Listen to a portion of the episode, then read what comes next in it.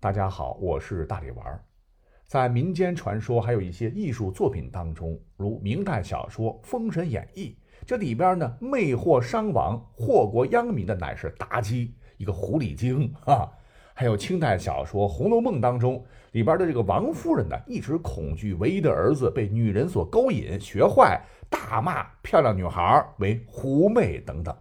似乎都将狐狸精等同于荡妇淫娃、狂风浪蝶。其实啊，这真是大大误解了历史上的狐狸精。你看，在我国古老的神话传说当中，狐狸，尤其是九尾狐，一直呢都是古人眼中的祥瑞，如同麒麟、凤凰等瑞兽啊。《山海经·南山经》曾载。青丘之山有兽焉，其状如狐而九尾，其音如婴儿，食者不蛊啊！就是青丘山有一种野兽，样子长得像狐狸，有九条尾巴，声音如呱呱婴儿啼哭啊！据说吃了它的肉，人可以不受蛊惑。而《宋书·福瑞志》中也记载说：“白狐王者，仁智则智啊，仁慈的仁，智慧的智。”甚至《孝经》也曾有文写道：“得志鸟兽，则狐九尾。”意思就是讲，只要当朝皇帝一心为民，政治清明，德才兼备，国家繁荣，就会有象征国运昌运的狐狸精现世人间。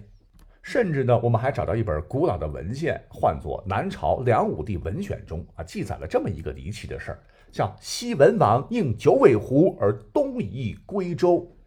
说周文王姬昌当年平定东夷，出现了九尾狐，大家伙都非常高兴，都认为面对强敌，战争一定会很顺利。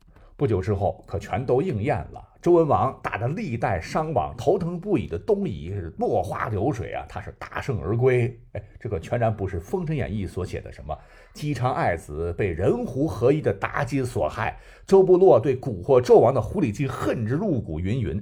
相反，周人对狐狸精当时是非常崇拜的。狐狸精不仅是国家兴盛、部族强盛的祥兆，很多人怕不敢相信。很久之前，他们还是昭示婚姻、爱情美满的象征啊，跟我们现代人所理解的狐狸精专门破坏别人幸福和睦家庭的这个恶劣形象是截然相反。话说，在三皇五帝神话时代，上古的治水功臣。夏王朝之父，华夏民族的祖先之一的大禹，传说所娶的涂山氏女娇，便是一只九尾狐，和小说中的这个妲己还是同一族类，被网友戏称为人狐恋的始祖。呃，不过经过咱们专家研究后认定，哈，所谓的人兽婚配神话背后，其实隐藏着深厚的文化意义。当年的大禹很可能娶的是以狐为图腾的涂山部落的女子。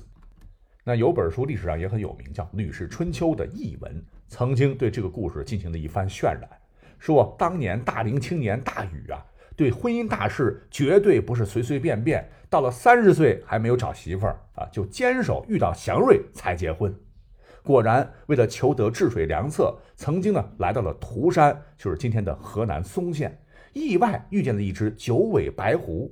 并听得当地人唱歌说：“随随白狐，胖胖九尾。”就是说，拖着九条肥大尾巴的白狐正在寻觅配偶。如果呢，谁娶了涂山氏的女儿，谁的家道就能够兴旺繁荣。于是大禹二话不说呢，就娶了涂山氏一位美的不可方物的女孩，唤作女娇为妻。哎，果然。人的大禹不仅收获了爱情，制服了洪水，还禅让为王，使爱情事业双丰收。九尾狐呢，就成为了象征爱情甜蜜的吉兆。那时候的少男少女对狐狸精那喜欢的不要不要的哈。当年求婚姻是求姻缘，不兴拜月老，而是要拜狐狸精。而且呢，很长时间以来，甚至以君子自居的读书人也会非常佩服狐狸的德性。认为狐狸将死投碧巢出生的山丘，来比喻不忘本地，也比喻暮年思念故乡。你像是战国末期的著名诗人楚国的屈原，曾作《九章涉江》中说：“鸟飞返故乡兮，狐死必守丘。”能遇到狐狸精，那对于当时的文人墨客来说，真乃德性高尚、感召所致也，必定会大喜过望。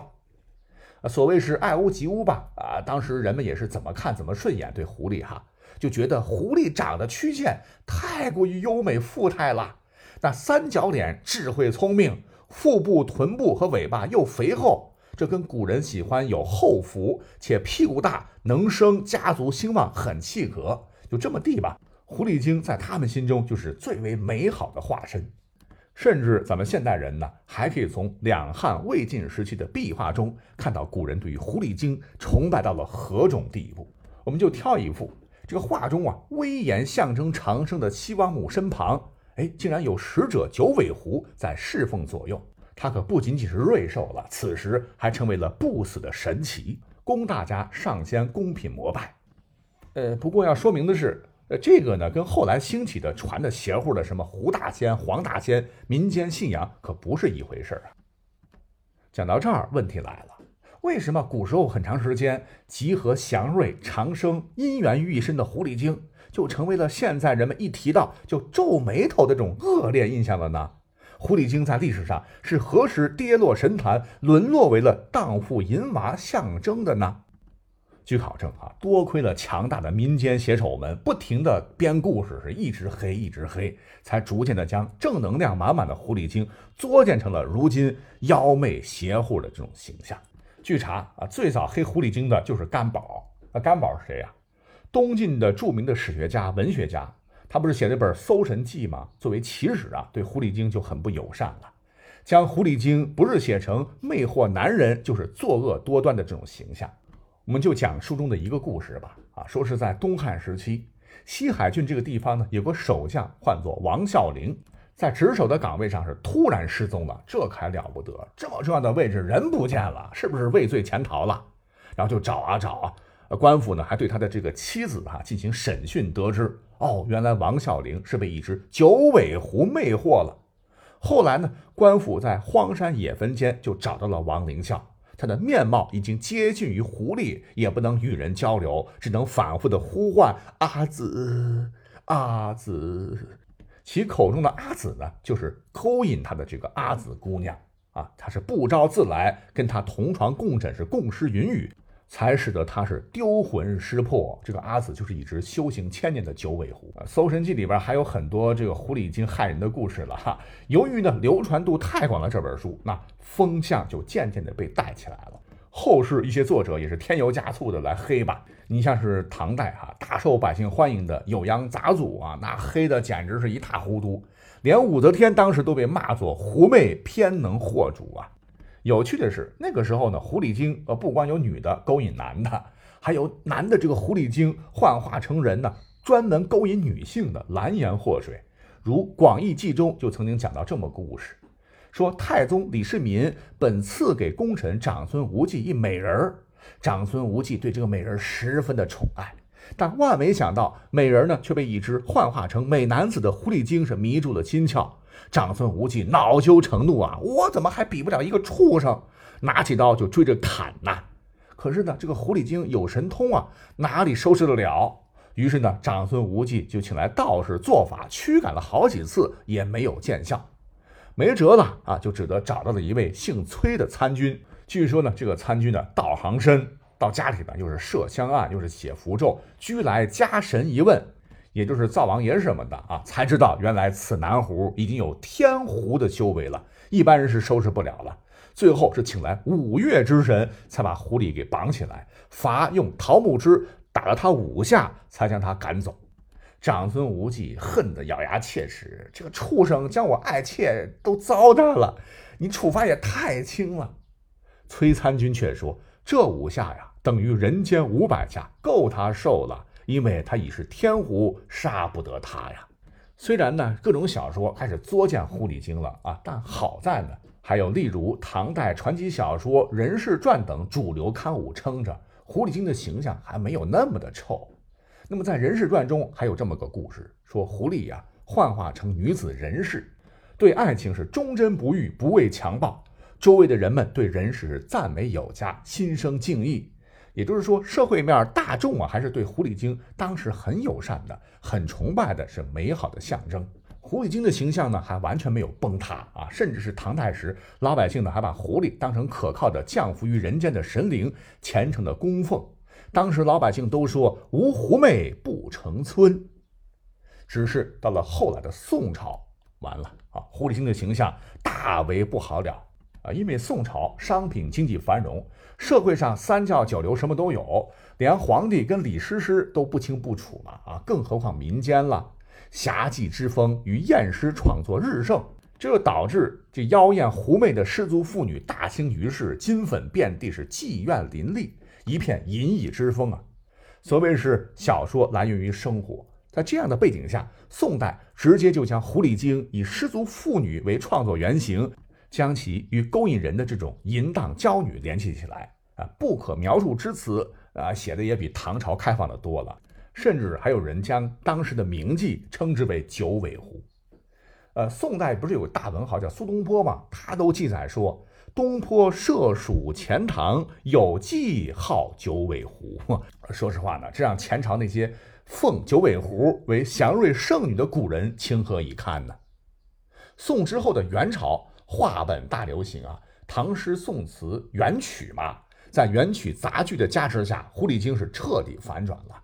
你像是从二刻《拍案惊奇》到《封神演义》，再到后来清代的《聊斋志异》的有些故事，以及《狐狸园全传》等等这些书吧，狐狸精是彻底啊臭不可闻了啊，成了不守妇道的女子不说，名气那简直是啊，不是魅惑人就是勾引男人搞破鞋。比如说我刚讲到的，大家伙很陌生的《狐狸园全传》，就讲述了宁波青石山有九尾狐仙，取名玉面仙姑。爱恋秀士周信，化成美女，自称胡云姑，迷住了周信，轮番鱼水之欢。周信呢是纵欲无度，卧床不起。周信的仆人识破了云姑为妖，是设法擒捉，被云姑击败。当时啊，南极仙翁闻知此事，便派吕洞宾捉妖。吕洞宾呢救活了周信，捕获了云姑。周信无法忘情，为云姑求饶。后来玉面狐投生李家，取名玉香。长大以后呢，与周信是接续前缘。哇，你们这个辈分年龄差点有点大吧？啊，总之是一段风流孽缘呐。更由于这个时候呢，程朱理学非常的盛行，一些卫道士不批评管不住下半身的男子，反而呢将狐狸精等同于失足妇女，上升为国王灭种的程度。说若出现九尾狐，乃是国家灭亡的恶兆；还说狐狸精勾引男子，就是为了吸人精血修炼，彻底将狐狸精打入了危害人类的族类。哎，回想刚才我讲到了先秦两汉时，能与龙、麒麟、凤凰一起并称四大祥瑞之一的狐狸精，能在后世竟然沦落到如今这般形象，不知道是狐狸精可怕呢？还是具有善恶美丑的人性更可怕呢？